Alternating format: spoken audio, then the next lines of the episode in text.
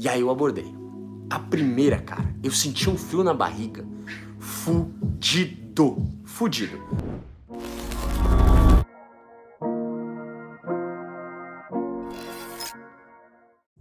Eu lembro da primeira vez que eu saí pra, pra abordar e, e eu lembro que eu cheguei com o objetivo de, de testar minhas habilidades sociais. E cara, eu lembro até hoje que eu entendi que eu, eu poderia obter vantagens sociais sobre as pessoas, agora sim, porque eu, eu sei comunicação. Eu sei ler linguagem corporal, eu sei ler microexpressão, ou seja, eu sei o que as pessoas estão sentindo. Eu conseguia ler as pessoas, entender histórias. Era muito louco isso. E quando eu saí, porque eu falei, velho, eu preciso fazer isso, eu preciso ficar melhor, eu comecei a viciar nessa porra. Comecei a viciar nessa sensação de querer mais, tá ligado? Eu quero entender mais, eu quero ser um monstro dessa porra, eu quero olhar, ver um detalhe e entender tudo. É isso que eu queria. E aí eu abordei.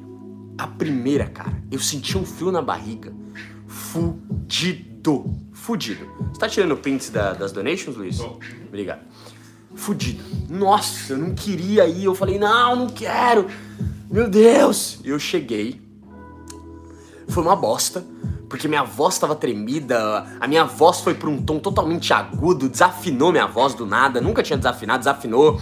Eu fiquei gago do nada e foi uma bosta. Obviamente ela virou as costas e saiu fora. Mas é eu fiquei muito feliz. Por que eu fiquei feliz? Porque eu nunca tinha feito isso. Eu falei, puta que pariu. Como que eu fiz isso, mano? Não doeu, não tô morto, tô vivo. Só foi um não, só foi uma virada de costas. É isso. Comecei a viciar. Saí abordando, saí abordando, e uma hora uma pessoa é, não, não ia, eu ia na outra, ia, rolava conversa, e eu fiquei alternando entre um não e sim, não e sim, não e sim, não e sim. Eu comecei a acostumar com isso e comecei a enxergar padrões de comportamento, tá ligado? Padrões de comportamento de pessoas que falavam não, padrões de comportamento de pessoas que falavam sim. Eu comecei a observar o corpo de cada pessoa muito antes de abordar. Então, eu abordei essa daqui, essa daqui. E deu certo, deu certo, olha só. Deu certo. Como essa pessoa tava antes de eu abordar? Deixa eu pensar. Linguagem corporal aberta, sorrindo, mexendo o cabelo, andando de uma forma mais lenta, mais leve. Beleza. Esse é o padrão de comportamento de uma pessoa que diz sim. Eu levei não dessa daqui. Por quê? Ah, eu já sei, velho. Ela tava fechada, ela tava com fone, ela tava com pressa, correndo mais rápido. É por isso. Padrão de comportamento de uma pessoa que diz não. Quanto mais você praticar, mais você vai entendendo esses padrões e diminuindo suas margens de erro. Eu chego em um rolê e sei exatamente a personalidade de cada um com 5 minutos de conversa. Com 10 minutos eu consigo me conectar profundamente com qualquer pessoa que esteja no lugar. E com alguns segundos de só de olhar, eu consigo saber se a pessoa está aberta ou fechada, ou se ela está num estado de espírito positivo ou um estado de espírito negativo.